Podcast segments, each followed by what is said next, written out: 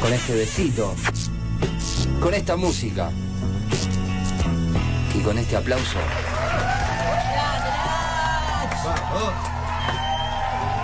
Lo recibimos al señor Ignacio, Ignacio Pedraza. Muchas gracias. Demasiado elogio me parece. Ya de cómo arranca la columna es demasiado. Mucha presión la cosa. Que el te tema del blockbuster, todo. Que te comparen con Lucho no quiero decir marca. Sí, es demasiado. No, bueno, no pasa nada, lo ya nombramos. está. Va a haber una serie para aquel fanático que extraña esas épocas de sábado a la noche para ir a alquilar. Netflix la va a hacer. Hay una historia muy interesante lo que es Netflix con Blockbuster, porque Netflix, eh, los creadores de Netflix estaban en Blockbuster, querían hacer una propuesta, Blockbuster medio que les pegó una patada y ahora bueno, es como la venganza, justamente va a venir de mano de Netflix. Así que bueno, vamos a recordar esa época gloriosa, más noventosa, no sé si ochentosa. Hace un tiempo me crucé un tweet que decía que queda un solo blockbuster. Sí, Eh, ¿Es verdad eso? Queda uno. Hay, para ver, si vamos a videoclubes hay por la región. Sí. No sé qué tan rentables son. Por ahí hay algo romántico de los verdaderos cinéfilos, decir, bueno, voy, me alquilo, VHS, DVD, no sé, Blu-ray, eh, y tengo esa película por 24 horas. Es muy complejo en esta situación por el alcance que está, ¿no? Tanto de plataforma como de páginas eh, ilegales. Es Sí. medio raro el Blu-ray. Como que me dio la sensación que quedó ahí en la mitad, como wow, una novedad después del DVD. Y no agarró muy buena época, me parece tampoco. No. Nunca, nunca terminé de entender bien tampoco cuál es la, la gran diferencia de decir, bueno, DVD o Blu-ray, porque en un momento también era lo- casi lo mismo Sí. al principio. Eh, pero bueno, ahora ya quedó nada. Va, es como, a ver, como no sé, los CDs, todo. Hay un problema. Eh, Claro. Sí, es verdad también. Fue como Depende de la imagen, calidad, debe ser otra claro. cosa. Era como. Y aparte pesaban más las películas. Era más complicado piratearlas. Ah, yo no me. El audio es de Cristian, ¿eh? El audio es de Cristian. No, me lo contó un amigo. Me Se han convertido en localcitos medio de. De muñecos, de cosas de cómic, algunos, ¿puede ser? Algunos ¿Que se fueron por ahí. convertido en eso? Recuerdo que había, porque la verdad que no pasé ahora, había uno cerca de Parque Saavedra, allá en La Plata, que ya se había convertido en un kiosco y tenía algunas películas ahí como para ver. Eh, pero sí, si no, son lugares más de cultura pop, por así Claro, decirlo. Y bueno, ya que estás, agarrá un pobre de Harry angelito. Potter. Y también, claro, acompañarlo en la cajita feliz. Hace poco en Twitter había una chica que preguntaba dónde se podían comprar CDs Sí. hoy en día, ya que no está más. O sea, está Musimundo, pero es una casa de electrodomésticos. De Musi no le quedó nada. Claro, entonces decía que eh, le recomendaban, por ejemplo, ir a eh, Jenny, las librerías, que algunas conservan también venta de CD. Sí, entonces, como, como esa mutación de, de- del videoclub pasó también a ser, como decía Nacho, algo de la cultura pop, ¿no? ¿Se convertirá el CD en un elemento? Porque viste que los vinilos han regresado y se Sí. han convertido como un elemento Sí, sí. importante. No veo al CD que tenga ese mismo destino. Y, pero. Como para decir, ah, mirá, un CD. Digo, Es como más impactante estéticamente por ahí el vinilo. El CD es como Claro. lo pones en cualquier lado y ya va. Sí, Eh, aparte que muchos lugares, como, va, muchos lugares, eh, por ejemplo, el auto tiene para seguir Sí. pasando CD, ya tenés la compactera ahí. Aparte el tocadisco eh, vienen como tocadiscos muy de diseño. Claro, y el tocadisco era algo más de la casa. ¿Entendés? Lo tenías en una casa, no lo tenías arriba un suene, auto. claro. El tocadisco. Claro. Entonces como que el, el- el disco, el CD lo tenés arriba del auto, si querés. Por eso siempre los tiempos pasados son los mejores. Totalmente. No, además pasa, a a mí me pasa de ver los CDs, eh, por, por el tema del auto, por ejemplo, decir, bueno, en vez de poner el pendrive, soy el boludo que va de compra, por ahí la pensé, no es que lo hice. Pero el tema es que tampoco son tan baratos ahora los CDs como para decir, Claro. bueno, tampoco te lo van a regular por la cabeza porque no lo compra nadie, pero bueno, sigue siendo un gasto que vos decís, sí, hay que hacerlo. Sí. Aparte, yo creo que con el vinilo lo que pasa es el sonido, lo que se prevalece, y en el CD es como lo puedes escuchar de otro lado en la misma calidad. También. ¿no? Entonces, el vinilo tiene como un sonido muy particular que eso hace que un- sea un elemento de lujo, ¿no? Qué increíble. ¿Cómo está? No, no, si hoy. no, No, por favor, ¿cómo estamos? de- es- estamos grandes, estamos, somos, también, estamos distintos. también. Señor Ignacio Pedraza, ¿cómo venimos con el, eh, la temática del día de hoy? Tenemos una temática cambiante. eh, había varios temas al hacer, porque es como que hay mucho potencial. Por ejemplo, el jueves se estrenó la nueva película de Doctor Strange de Marvel, entonces la banda está como loca. Si pasabas por el centro, que el miércoles ya arrancaban con la preventa, gente con capa roja, ya la gente está como fanatizada. El tema que hay mucho spoiler, hay mucho potencial de lo que puede ser la película con el tema de apariciones, viejas o no tan viejas. Entonces dijimos, pasaron 48 horas del estreno, digo, es como meternos en un terreno complicado, por ahí le terminamos arruinando la experiencia del otro lado de la gente y no, no está bueno. Entonces dijimos, ¿qué- ¿por dónde vamos? ¿Por dónde no vamos? Eh, y apuntamos. Primero, obviamente, tenemos una parte relacionada a lo que estábamos hablando hasta hace no mucho con el tema de Vita, pero también seguimos con lo nacional y, por ejemplo, el tema de las plataformas, eh, justamente como presentaban en la columna, decir, bueno, ¿qué se puede ver actualizado el tema de las eh, producciones nacionales en las plataformas? Porque fue una semana donde se estrenaron varias eh, series y películas nacionales. El viernes pasado tuvimos eh, Yossi, el espía arrepentido en Amazon. La vi. ¿Y qué le pareció? Estoy preparadísimo. Ayer la terminé. Eh, total desilusión cuando terminó el último capítulo y me di cuenta que era solo la primera temporada. Claro, bueno, eh, primero que está bueno la temática. Pensé que me la estabas spoileando. No, no, no, acá no vamos a decir nada, que la gente... No, es- no, de es- vos no, de él sí lo No, el bueno. título te lo dice un poco. Ah, sí. ¿Cómo se llama? Y está basado en, en hechos reales. Es Y un Ozzy, espía. el espía arrepentido. Claro. Es un espía que está arrepentido. Claro. Básicamente. Y se llama Yossi. Basado en hechos reales del, del tipo. eh, hay notas en los portales que hablan sobre cuál es la situación. Hoy también, todavía en el programa de protección de testigos. Entonces es muy interesante. eh, y también toma otra temática. A ver, por suerte en Argentina se habló mucho eh, en temas series, películas, hasta documentales, en el tema de la dictadura militar. O sea, por suerte se puede saber por ese lado. Pero también por ahí otros temas que habían quedado pendientes eh, en cuanto a lo nacional. Y bueno, el, tema del atentado de la AMIA eh, era un- una cuota pendiente y acá se, trata eh, por desde una perspectiva de un lado, pero, pero está bueno verlo sobre aquel espía donde se termina infiltrando. No vamos a contar mucho, pero ahí también tiene un elenco eh, de la hostia. Tiene a Natalia Oreiro, tiene a Mercedes Morán, tiene a Marco Antonio Caponi, tiene buenos nombres y es una buena producción. O sea, se nota a veces cuando eh, las plataformas se, se ponen, deciden eh, invertir en producciones nacionales y se nota mucho cuanto al trabajo de producción, puesta de escena y todo lo que se genera. Y lo mismo pasó esta semana, más polémico, el miércoles se estrenó El Marginal 5 en Netflix. Empecé. Empecé a verla. La, la, la última temporada. Sí, yo ya la estoy viendo. Casi a los últimos capítulos lo puse de fondo, básicamente ya, porque siento que es algo que no da para más. Es muy simpática la serie, o sea, Nicolás Furtado te, te puede reír, todo. La temática digo, sigue siendo media heavy porque no trata. Pero bueno, es lo que hablábamos en su Ya momento el año pasado. Claro, sí. Y una espectacularidad de, lo- de la marginalidad y el llevarlo a los extremos para tener personajes simpáticos. Que bueno, ya se ven cinco temporadas, ¿no? Una serie que para mí igual no tenía. O sea, en lo personal no, no sé cuánto podía haberse alargado. Ya la primera temporada por ir era para Ya está. final quitar ahí. Pero bueno, quisieron seguir, quisieron aguantarla. Obviamente vieron todo. La banda se tenía como Diosito y dijeron, ¿por qué no? Más. Terminaron trayendo figuras de todos lados. Eh, no sé, por ejemplo, la temporada 3 creo que es la que está Toto Ferro, hijo de Rafael Ferro, que había justo actuado en El Ángel, en la película. Sí. Dijeron, ¿por qué no viene acá? Entonces ya tenés otra cara conocida, ver cómo interactúan los personajes y se vuelve todo eh, una fama y un tema de poder seguir hablando de la serie, más allá de que tenga sentido o no. Digo, la- una idea original muy buena, muy interesante, y se quedó en eso. Eh, ¿Dónde termina estando el deseo de estirar, estirar, estirar? Porque digo, hay series que dijeron, bueno, hacemos Ocupas. Digo, está bien, el final de Ocupas quizás no te abre tanto, pero hicieron una temporada, se terminó, cuando la pusieron en Netflix ah, el año pasado o el anterior, fue un boom porque eh, es solo una temporada, es muy bueno.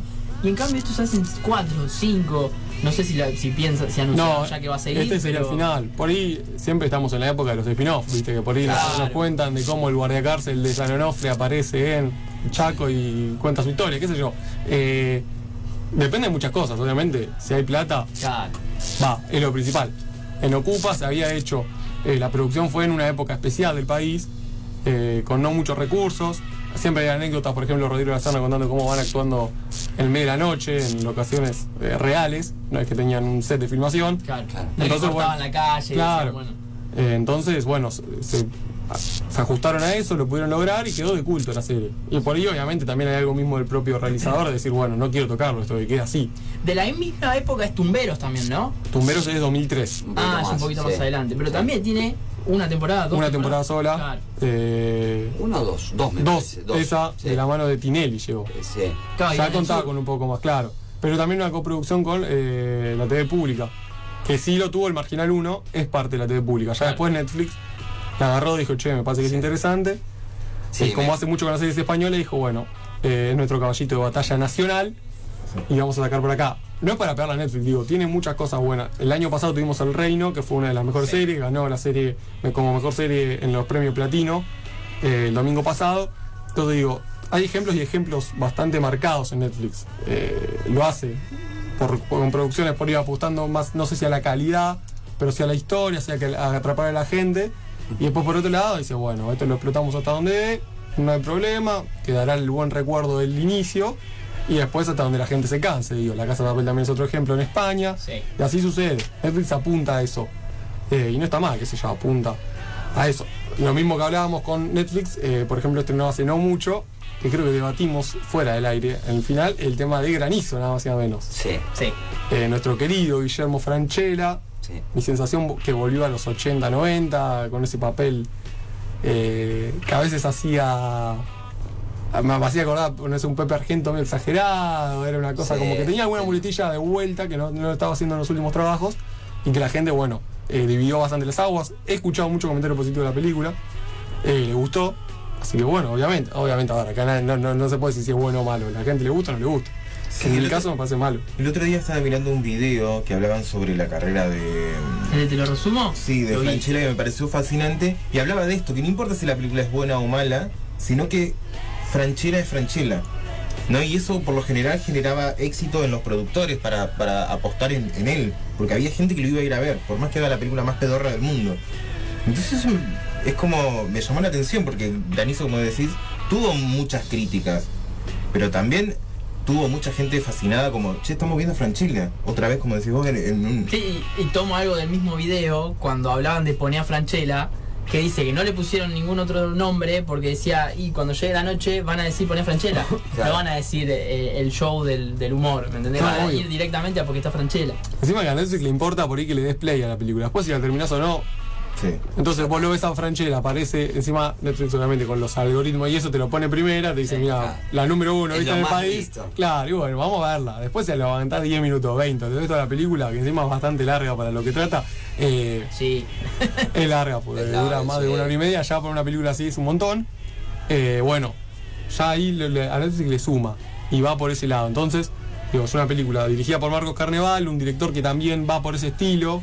Eh, ha hecho en su momento, por ejemplo, Elsa y Fred, una película que tiene mucho cariño del público y que apuntó a otro lado y después terminó yendo a unas comedias eh, más, no sé si decirlas más yankee, pero más con el estilo, La comedia típica.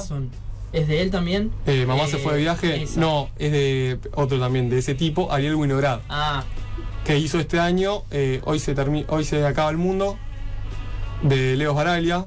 Ah, con el. Hoy se arregla el mundo, perdón. Con el niño. Con el niño, que ahora está en Netflix, así que si alguno se la perdió por los cines, eh, que tampoco es de lo más destacado de Leo Baraglia. Pero bueno, o sea, son comedias eh, muy, sí, tradicionalistas, pero no tanto nacional. O sea, obviamente toma las muletillas nacionales para hacer los chistes, pero es muy estructura así, muy familiar, por así decirlo. Eh, en granizo. Granizo ti- tira algunos chistes medio raros, qué sé yo, el tema de que, de que la, ma- de que la hija hacía ahí tipo fiestas sexuales así grupales, pero quedan eso, o sea, son chistes que no va más, no es que Franchella tiene un interrogatorio con la hija preguntándole qué onda su orientación sexual o qué, es lo que le gusta, no. Era un chiste nomás de cómo Franchella sube y ve gente en bola. Nada, pero bueno, terminó en eso. Eh, la, la- la película era la más vista en Argentina en esa semana, así que bueno, terminó cometiendo el, lo que quería Netflix. Laurita Fernández siendo Laurita Fernández. Sí, también. También, El es otro- que, eh, que me, me- me genera como un choque esa chica. ¿Querés hacer De- el descargo en este momento? ¿Querés hacer una editorial? Ayer, ayer me enojé porque ayer estaba escuchando, estaba en Capital escuchando radio y justo la memoria estaba en eso y. Ah, colega Ay. tuyo también. Ay, ¿quién, ga- claro, ¿quién cantaba este tema? ¿Cómo no, no vas a conocer a los fatales? Decía yo por dentro. Bueno, pero Cristi. Pero bueno, estamos. Eh, edad. Yo no me acuerdo de la cara del cantante de los fatales. Bueno, si me pero no un tema, pero- no sé qué son los fatales. Nah, pero dejate joder. Y no, no, el programa este de, de los parecidos y todo, es. Parece que la están exponiendo mucho la chica. Eh, Creo que es eso igual. Aprovechar y explotar Sí, sí. a full. Sí. Sí. Yo te digo que lo extraño ahí. ahí. ¿Lo extrañas a Guido? Sí, lo extraño ahí. Mira. Y tenía un no sé qué. Sí, no sé. Y el tema que es un montón, si no está. es- Si aparecía Capuzoto como Brad Pitt en el sketch y es igual, decía Guido. Me parece maravilloso. Y ahora, bueno, eh, volviendo a, a Granizo, se convirtió también en meme hace, no hace mucho, eh, que pronosticaban una gran tormenta. Hace una semana, sí, sí. Eh, digo, ¿tendrá algo que ver eso? Eh, de- fue como, no sé, me Tratar puse de a pensar. ser meme, digo, decís la vos. gente, la gente, me- o sea, instauraron una gran tormenta que se venía, qué sé yo, y nunca pasó nada. Va, al menos yo no la viví, no la sentí. que- Claro, lo que genera la película, por lo menos que cuando se habla de meteorología se piensa en el personaje de Franchella. No sé por cuánto tiempo, pero bueno, como no hay antecedentes nacionales sobre eso, dicen, bueno, un meteorólogo, eh, Guillermo Franchella, que es una premisa, del ca- no sé si ustedes veían, eh, somos chicos, pero Los Padrinos Mágicos, una serie animada, Sí. que había un capítulo que era exactamente igual. Ah, ahí ya que no el padre era meteorólogo y le va a pifiar con el clima. Y Timmy, que era el personaje del protagonista, le pide a los padrinos mágicos que cumplían deseo decirle, bueno, para que no le pifie, entonces es una tormenta terrible. Eh, pero el, el capítulo era lo mismo. Pero bueno, parece que lo agarraron, dijeron, che, está bueno, vamos a sumarlo a Franchella. Pero bueno, Netflix no se queda solo ahí.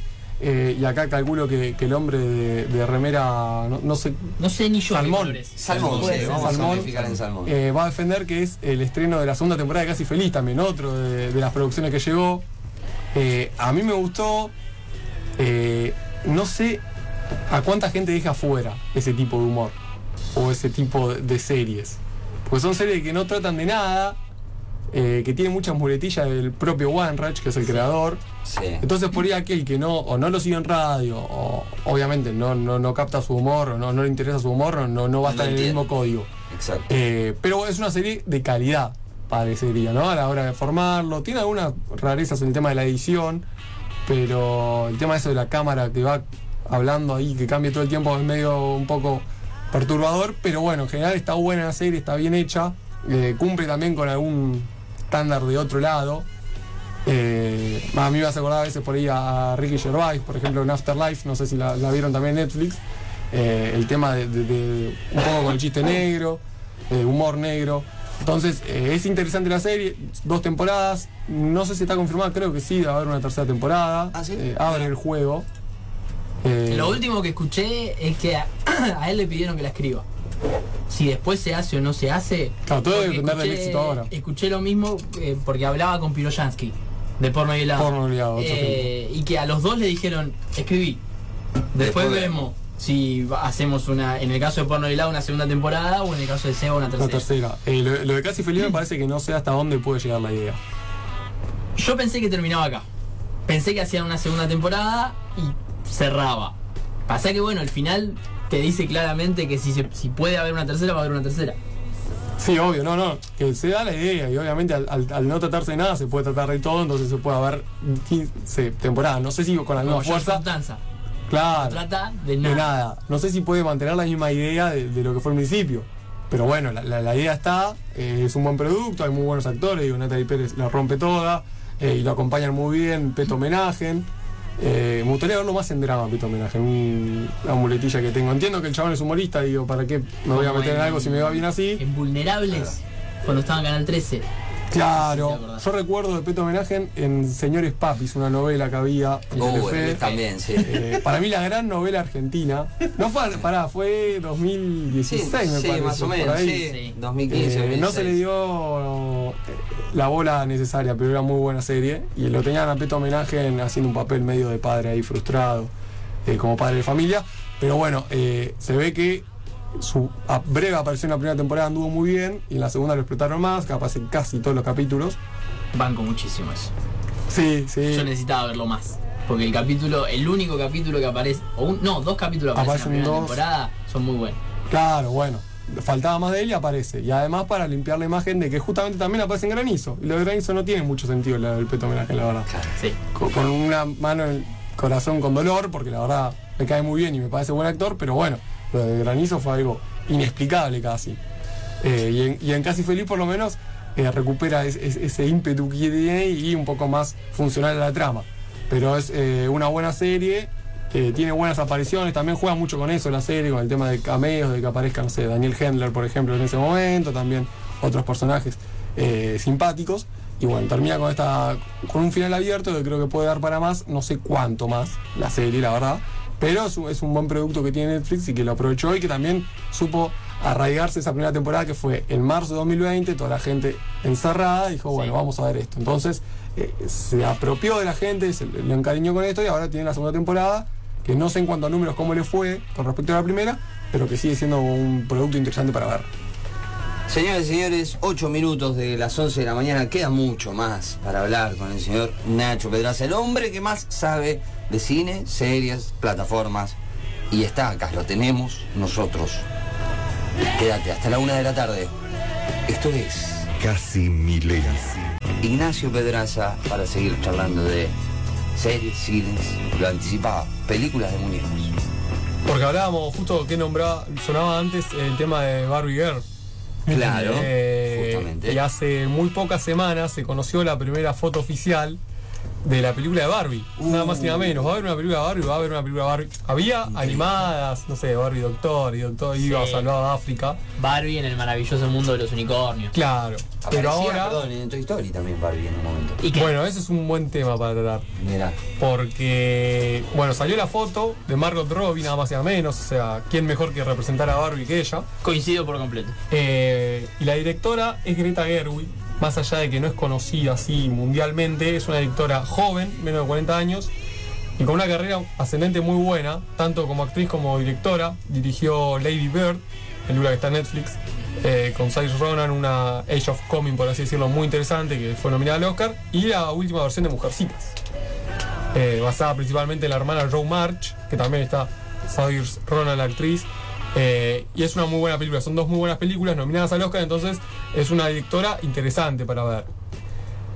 Lo raro de todo esto es que es una película, o sea, en realidad lo raro va a ser hacia dónde apunta la película de Barbie. Es justo lo que estaba pensando cuando estabas contando. Es como, ¿desde dónde va a estar tomada la película de Barbie? Porque puede ser muy interesante o no tan interesante. Claro, más pensando en, en las películas que existen de Barbie, que Claro. obviamente al ser en dibujito te da la, la posibilidad de que Barbie vaya al mundo de los unicornios, como estaba jodiendo. Sí. Pero si es un eh, live, live action, se dice. Live action, sí, sí. Así, eh, Persona de cuerpo real. como es con personas, vos decís, bueno, ¿para dónde va? ¿Va a ser muy pavota o va a tener otra mirada? ¿A dónde, ¿A dónde apunta la película? ¿Qué género va a tener? Eh, bueno, la primera foto salió todo, bueno, el mundo rosa común de Barbie. Que no sé común, la verdad que le perdí la pisada al muñeco si sigue saliendo como era en los 90. El mundo rosa, el mundo femenino, si se, se- se- no sé, ahora Barbie está con otro, otro modelo, está un poco más combativa, no lo sé. Eh, pero bueno, la película, la primera imagen por lo menos responde a eso, al mundo rosa, al mundo eh, bien femenino nombrado anteriormente, así por así decirlo, de Barbie. Eh, el tema que teniendo en cuenta la directora y teniendo en cuenta el casting que es la película, porque va a estar, por ejemplo, Ryan Gosling, también otro actor conocido, Michael Cera, hay, varios nombres interesantes en la, en la película, si es hacia dónde apunta, y a eso responder, porque encima entre los productores el que está metido es Mattel. Ah, está la empresa. la empresa de lo- la juguetería, entonces digo, no vamos a joder tanto con Barbie porque los juguetes los debemos ir Sí. vendiendo. Claro, no sé cuántos se vamos- venderán ahora, pero. No digo, vamos a poner a Barbie en la marcha por el aborto. No se van a ir a ese extremo, digo. No van a. No creo. que no.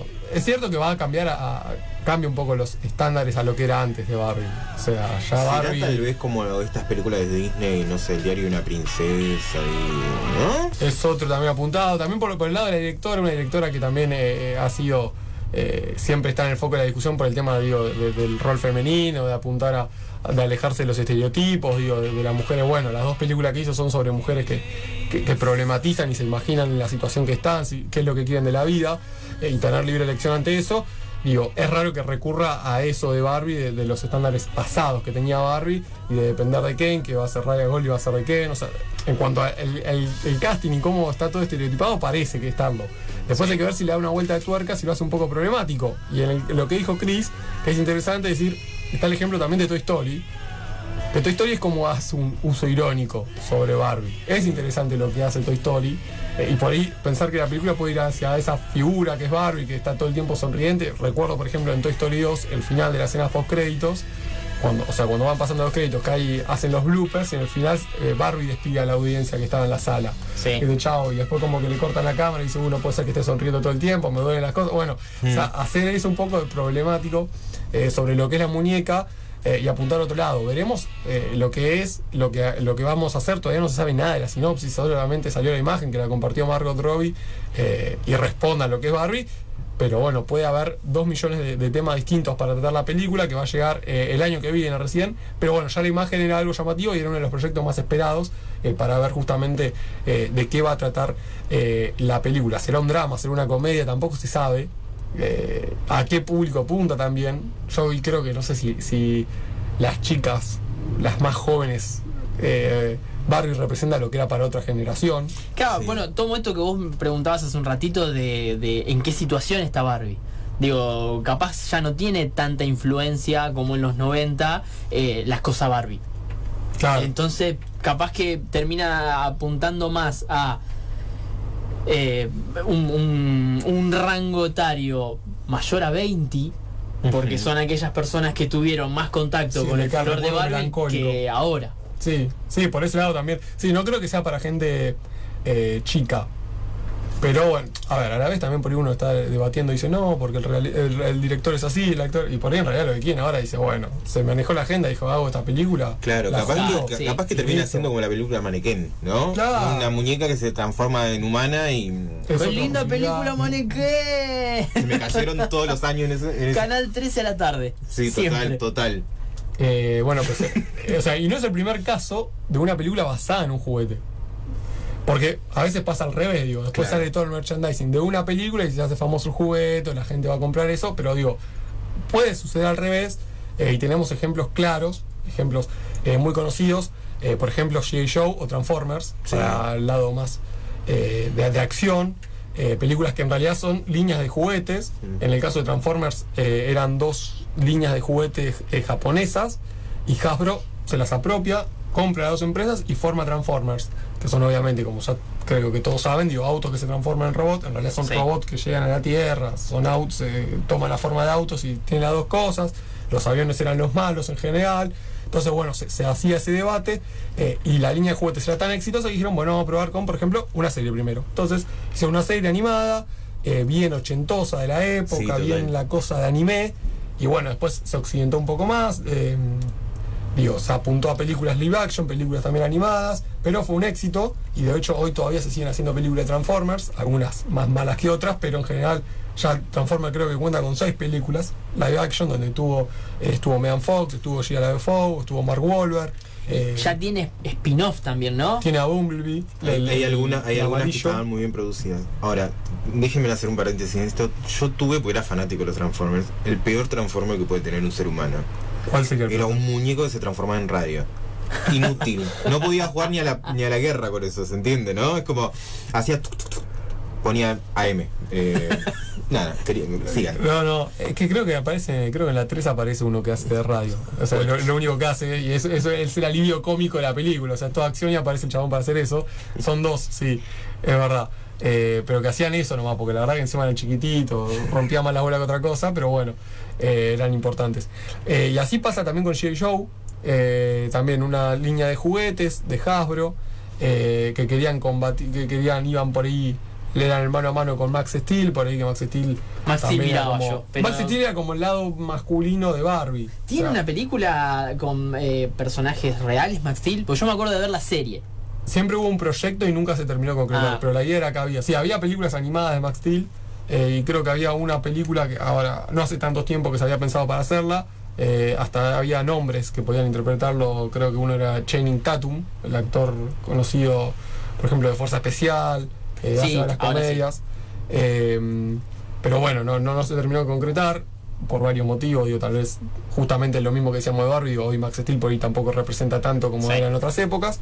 Eh, o por lo menos haces una película de acción genérica y es lo mismo. No tenés que recurrir a, a ese emblema. Entonces eh, quedó esa idea. En G.I. Show sí se llevó a hacer películas, dos películas em, live action. Había tenido su serie también en los 80. eh, bien de acción, bien dibujito, con colores llamativos, todo como para que la gente eh, atraparla. Y ahora salieron dos películas en 2009 y en 2013. Eh, estaba La Roca Johnson, eh, había un nombre, nombres interesantes que se formaban parte y no tuvo el éxito esperado. eh, también por, por el producto de ser de otra época. Y hace poco tuvo también un spin-off que era basado en, los malos que eran los Cobra. O sea, J. Joe se enfrentaba a los Cobra y estaba más orientado sobre los orígenes de esa organización que estaba, por ejemplo, Úrsula Corberó, la actriz española de La Casa de Papel, era una de las protagonistas de la película, pero bueno, en general hay varias películas eh, basadas en juguetes, tenemos el ejemplo, no sé, He-Man, por Ay, ejemplo, también, que eso, salió, sí. eh, con su hermana Shira, eh, que salió primero, siempre sale la, la serie por ahí animada, que es también la que menos costos tiene y que también apunta a un público infantil. Eh, hay un otro ejemplo también bastante, no, no sé si polémico, porque en realidad está por medio basado también en los cómics, pero salió la, la línea de juguetes y lo impulsó mucho para hacer series y para hacer películas, que son las Tortugas Ninja, nada más y nada menos. Sí, iba a decir lo mismo, sí. Eh, si bien su origen es de los cómics y es un cómic Todo iba a decir lo mismo, perdón. eh, nada que ver. Los cómics son eh, muy oscuros, son, por ejemplo, no es que tienen colores distintos las tortugas, porque cada Claro, tenían todos anti- el mismo antifaz rojo. Claro, no se los identificaba, no se los podía diferenciar. Justamente para atraer al público infantil y para vender más juguetes, Sí. yo no vamos a hacer cuatro juguetes rojos que te compras uno y listo. Dijimos, bueno, hacemos cuatro colores distintos, cada uno con su personalidad, cada uno distinto con los nombres de los eh, renacentistas y listo.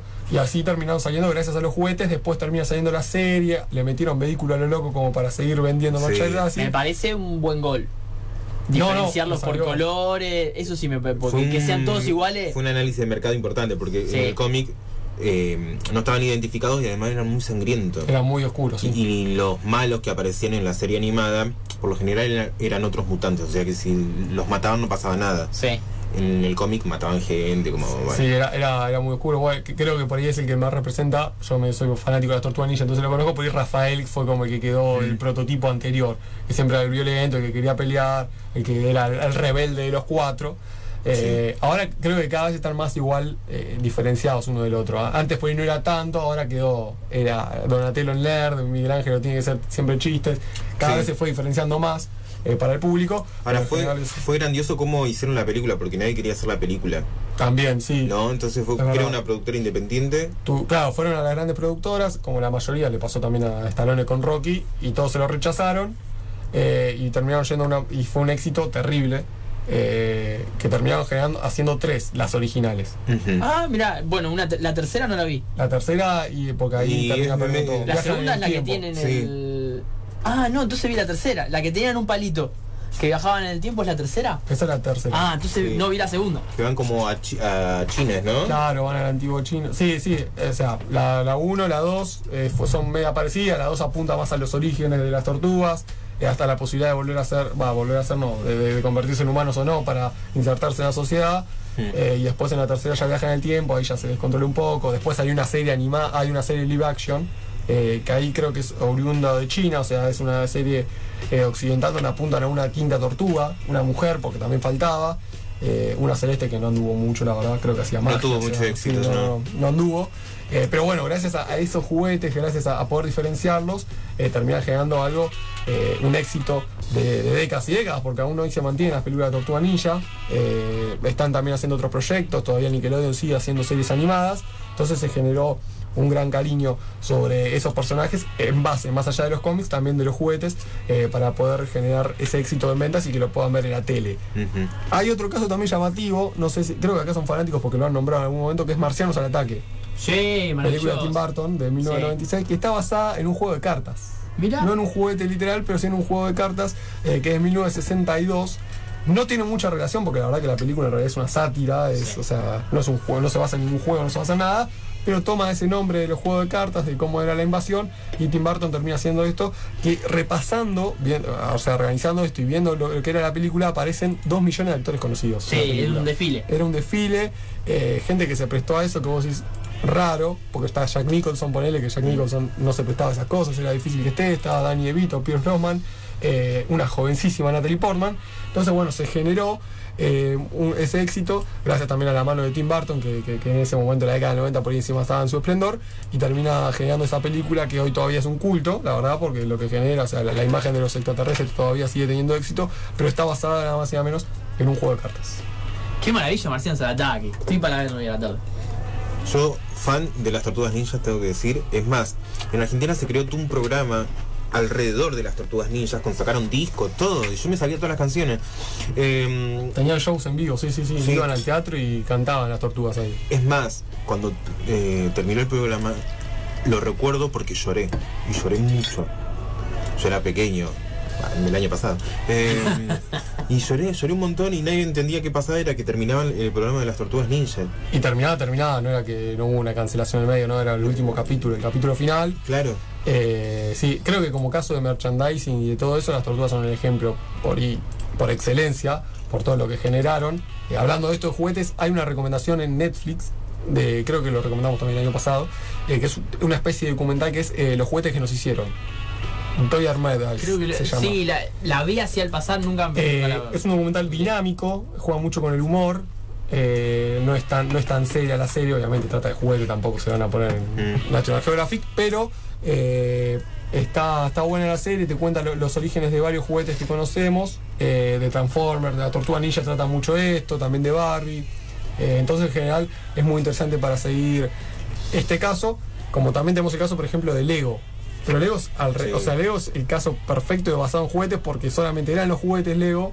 Eh, tuvo mucho éxito la venta, obviamente, y dijeron, ¿por qué no vamos a incursionar un poco en las pantallas? Entonces armaron varias películas, primero muy chiquititas, basadas en personajes, o por ejemplo en superhéroes, hay dos millones de películas Marvel o DC, eh, los- las figuras son Lego, en realidad, y después eh, dijeron, vamos a hacer la película de Lego, entonces es Lego, la película se llama, eh, del 2015, es una buena película, es entretenida, eh, apunta también al público grande, porque obviamente los Lego también son de varias generaciones. Eh, ahí están, uh, Ah, este sí. tema te emociona. En español encima la tenemos. No, la La, la versión argentinizada. claro, pero la presentación de la serie era bien, encima era bien todo colores, aparecen todos los personajes, bien de la serie de esas épocas. Sí. Todo bien colorinche y con una música que obviamente llamaba la atención y que ahora hoy se escucha y aún se sabe que son las tortugas ninja. Bueno, la verdad es que el programa se cerró, el de todas las tortugas ninjas, porque se empezó a hablar en los pasillos de los canales de un conflicto que hubo entre Leonardo y la tortuga Franklin Mm. por un triángulo amoroso con Manuelita. Mira Mira. vos, mira vos, mira vos. Bueno. A Leo no me lo toques igual que mi favorito, eh, porque era el azul. Entonces uno como ¿Sabés tripero que se sí? le agarra el cariño. Sí, sí, sí, sí, es una fuerte Sí. tendencia del color azul de, de- de niño que Mi tengo. fab era el, el, el naranja, el que hacía chistes. Eh, ah, Miguel sí, Ángelo. Miguel Ángel. Sí. Pero Sí, también claro. porque era el que más comía, entonces era como que yo me sentía identificado.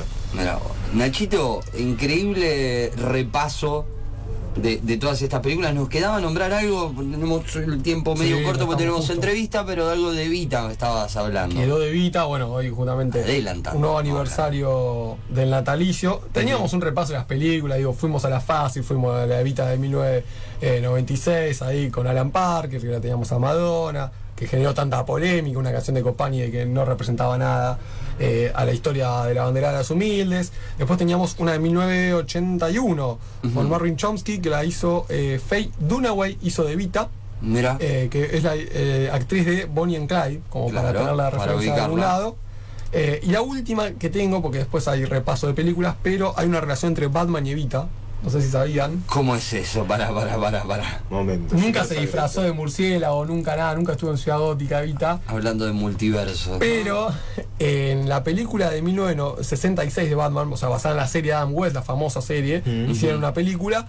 eh, y en una de las tomas que hacen que hay mucha gente, está basada en un documental que se hizo sobre el fallecimiento de Evita. Cuando está el velorio de Evita, toman una ahí de Plaza de Mayo, donde está toda la gente, y la película de Batman toma esa escena como para representar la gente de Ciudad Gótica afuera.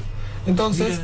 che, ¿qué pasó acá? ¿Esto de dónde? Y ahora, porque salió la nueva película de Batman hace un par de, de meses, dijeron, ¿sabes cuál es la relación entre Vita y Batman? Acá, mira, en el funeral de Vita estuvieron los habitantes de Ciudad Gótica, o al revés, o, o- o o los abande- o todos los descamisados fueron a Ciudad Gótica, Ujú. como tome como uno quiere. Entonces, eh, la película de Adam West, también muy conocida por la serie, por lo que representó la serie, con el pim pum pam, eh, Claro. tuvo a Evita ahí presente, principalmente en el funeral, pero bueno, una, una muletilla graciosa que había en la relación entre algo que no tenía nada que ver como es Batman con Evita Perón. Y porque Argentina es medio ciudad gótica. Vamos, eh, eh, Sí. Totalmente. Tenés. ¿Sabían que los actores de, mm, de Batman de esa época, de Adam, eh, Adam West. Adam y Robin, estaban todo el día dele y dele, llamaban actrices, actrices y en los, en los cortes de las escenas se iban y le entraban a lo que venía. Ah, sí. Estaban todo el tiempo. De ahí debe haber salido el mito de Batman y Robin. Mira. Pero no entre ellos, ¿eh? No, no, No, no, no, sé, no, no, no, no, se entendió, se entendió que era entre. No sé, igual, qué sé yo, pero en un no, pero- algún prueba ahí. Señores y señores, miren, este aplauso es para el señor Ignacio Nacho Pedraza y toda su información. Un placer estar acá. Igual no lo despedimos, se queda para vivir acá el Tulentos que se viene en un rato. Vamos a estar hoy. Lo va a vivir en vivo. En vivo y en directo, exactamente. Es, ese es el momento del final donde todos nos abrazamos, Sí, nos chapamos. se, se Claro. agarra todo. ¿Quedan sorpresas en el programa? Sí. Quedan sorpresas todavía en el programa. 12 en punto de la mañana hasta la 1 de la tarde. Nos quedamos juntitos. En el próximo bloque, ya pegadito en minutos nada más, el señor Emiliano, el fino Santillán, hablando con nosotros, cantante de la comparsita. Hasta la 1. Esto es. Casi milenio.